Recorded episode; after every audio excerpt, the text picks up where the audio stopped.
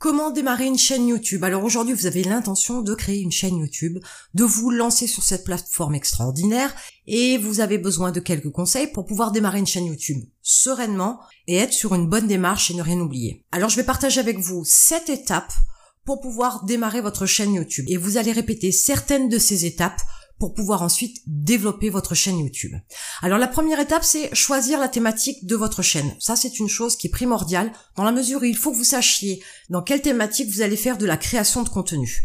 C'est ce qui va vous donner la ligne directrice, c'est ce qui va vous tracer une espèce d'autoroute pour pouvoir créer du contenu dans votre chaîne YouTube. Lorsque vous avez choisi votre thématique, Bien évidemment, ça doit être une thématique qui doit être en adéquation avec vos connaissances, vos compétences, ou que du moins vous allez acquérir avec le temps, parce que forcément vous ne savez pas tout, tout comme moi je ne sais pas tout non plus, que personne ne sait rien au final. Il ne faut pas oublier que lorsque vous démarrez une chaîne YouTube, ce n'est pas pour une semaine, c'est pas pour un mois, c'est pas pour un an, ou du moins je vous le souhaite pas. C'est pour du très long terme. Donc il faut que ce soit vraiment une thématique sur laquelle vous ayez quelque chose à dire, un sujet qui vous plaise, un sujet dont vous avez envie de parler, des choses que vous avez envie de partager. Sinon, c'est que c'est pas la bonne thématique. Ou peut-être bien que vous n'êtes pas fait pour monter une chaîne YouTube. Mais ça, ça m'étonnerait parce que tout le monde peut le faire. Donc je suis pas inquiète de ce côté-là. Mais c'est plutôt sur le choix de la thématique que je serais plus encline à vous dire qu'il faut faire attention pour ne pas se tromper de thématique. Alors c'est sûr que en cours de route, d'ici un an deux ans trois ans, vous pourriez changer légèrement de direction, mais rester quand même sur une thématique qui va être proche de la thématique de départ de votre chaîne. C'est sûr que si vous commencez par la cuisine et qu'au final vous parlez de vacances, là c'est le jour et la nuit, il y a quelque chose qui n'ira pas. Vaut mieux créer une autre chaîne à ce moment-là. La deuxième étape, c'est créer une liste de sujets. Ces sujets vont être en fait les playlists qu'il va y avoir dans votre chaîne YouTube. Si vous partez sur la thématique du voyage, par exemple, eh ben ça peut être une playlist concernant les voyages en France, ça peut être une playlist sur les voyages en Italie, ça peut être une playlist sur les voyages en Thaïlande, c'est des exemples. Ça peut être tout un tas de sujets, ça peut être aussi la partie administrative concernant les voyages, donc la création de passeports, les visas, pourquoi pas aussi les vaccins, les précautions à prendre en termes de documents, etc. pourquoi pas Mais il faut créer des playlists de façon à pouvoir aussi donner à YouTube une information concernant le contenu de votre chaîne YouTube vis-à-vis de la thématique que vous avez choisie au départ. La troisième étape consiste à créer une liste de mots-clés pour chaque sujet, pour chaque playlist. Une fois que vous avez 2, 3, 4, 10 sujets choisis, donc vos playlists, il vous faut déterminer une liste de mots-clés pour chacune de ces playlists, pour chacun de ces sujets-là. Alors, il est évident qu'il ne faut pas en trouver deux, partir sur une base où pour démarrer une chaîne YouTube, vous allez déjà lister entre 5 et 10 mots-clés par playlist, ce sera bien, le but c'est quand même d'avoir du contenu au moins pour une année, au moins une vidéo par mois, au moins ça. Faudra que ce soit du super contenu si vous en faites qu'une par mois, mais partez sur cette base-là. Donc créez une liste de mots-clés et de toute façon vous allez agrémenter cette liste au fur et à mesure parce que vos abonnés vont vous poser des questions, parce que forcément il y aura des sujets qui vont être soulevés en passant comme ça effleurés dans certains contenus et qui mériteraient d'être approfondis. Donc ça va vous permettre de trouver aussi d'autres mots-clés. Vous allez agrémenter ces listes de mots-clés au fur et à mesure, mais partez sur une base que vous n'ayez pas à travailler dans l'urgence au jour le jour, c'est vraiment pas une bonne chose et ça vous permettra pas de faire de la qualité. Une fois que vous avez cette liste de mots-clés, vous passez à la quatrième étape que je viens d'effleurer, donc qui est la création d'un planning de publication. Si vous partez du principe que vous faites une vidéo par mois, donc sur une année, on va planifier le minimum c'est un an pour que ce soit beaucoup plus simple en termes d'organisation et de sérénité. Donc en partant du principe que vous allez publier une vidéo par mois, donc ça fait 12 pour une année, ça veut dire qu'il vous faut 12 mots-clés que vous allez exploiter à chaque fois dans chacune des vidéos. À partir de là, vous prenez votre planning et vous positionnez vos mots-clés. Toutes les quatre semaines, vous déposez un mot-clé. Et ainsi de suite jusqu'à la fin de l'année. À partir de ce moment-là, vous avez déjà bien cadré les choses, vous avez planifié la création et donc la publication de vos vidéos. Vous allez y voir beaucoup plus clair. Maintenant que c'est positionné, il va ne pas falloir rater une seule publication de vidéo. Et ça, c'est important. Donc plus vous vous y prenez à l'avance, mieux c'est. Vous êtes tout à fait capable de faire, comme j'ai fait moi par exemple, c'est de créer 12 vidéos dans la journée. Ça, c'est tout à fait faisable. Donc, vous pourriez avoir déjà un planning sur une année, à raison de une vidéo par mois. Ça peut être fait en une journée. Imaginez un peu le rêve.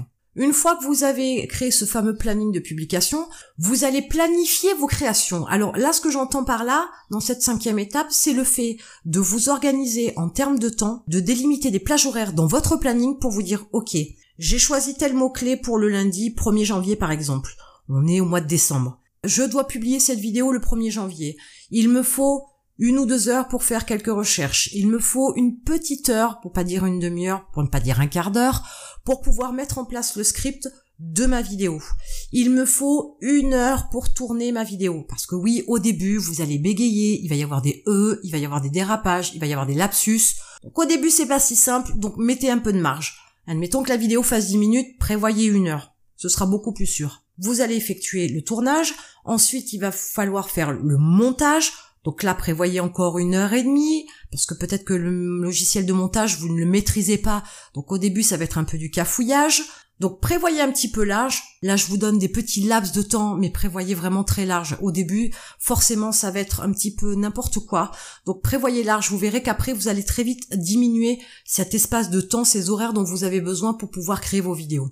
Donc une fois que vous avez établi tout le processus de création de vos vidéos, vous allez donc planifier ça en termes d'horaire, en termes de laps de temps sur votre planning, de façon à ce que si vous avez une publication au 1er janvier, il faut qu'au 30, voire au 29, ce soit bouclé. N'attendez pas la dernière minute. S'il y a un pépin en cours de route, du coup, vous serez plus dans les temps et vous allez avoir un décalage. Et ça, c'est pas bon du tout, ni pour la chaîne YouTube et encore moins pour vous et encore moins pour votre morale. Prenez toujours de l'avance. Vraiment, avec de l'avance, on arrive à faire tout un tas de choses extraordinaires, je vous assure. Donc, une fois que vous avez fait ça, vous tournez bien évidemment votre vidéo, vous la montez, etc. Et on passe à l'étape 6 qui est programmer vos vidéos. Vos vidéos, elles sont terminées. Vous allez, bien avant la date fatidique du 1er janvier, vous allez uploader, télécharger vos vidéos sur YouTube. Vous allez les programmer au 1er janvier, puis quatre semaines plus tard, etc. Vous allez mettre en place toutes vos vidéos si vous les avez prévues à l'avance. C'est ce que je vous souhaite et c'est ce que je vous conseille. Vous allez les programmer. Une fois que c'est terminé, vous n'y touchez plus, vous êtes tranquille pendant 12 mois. Alors j'ai pris cet exemple d'une vidéo par mois, mais vous comprenez bien que c'est exactement la même chose si vous en faites 4 par mois. Prévoyez les 4 d'avance, prévoyez même en 8 d'avance, allez même jusqu'à 12 et soyez fous, pourquoi pas 24.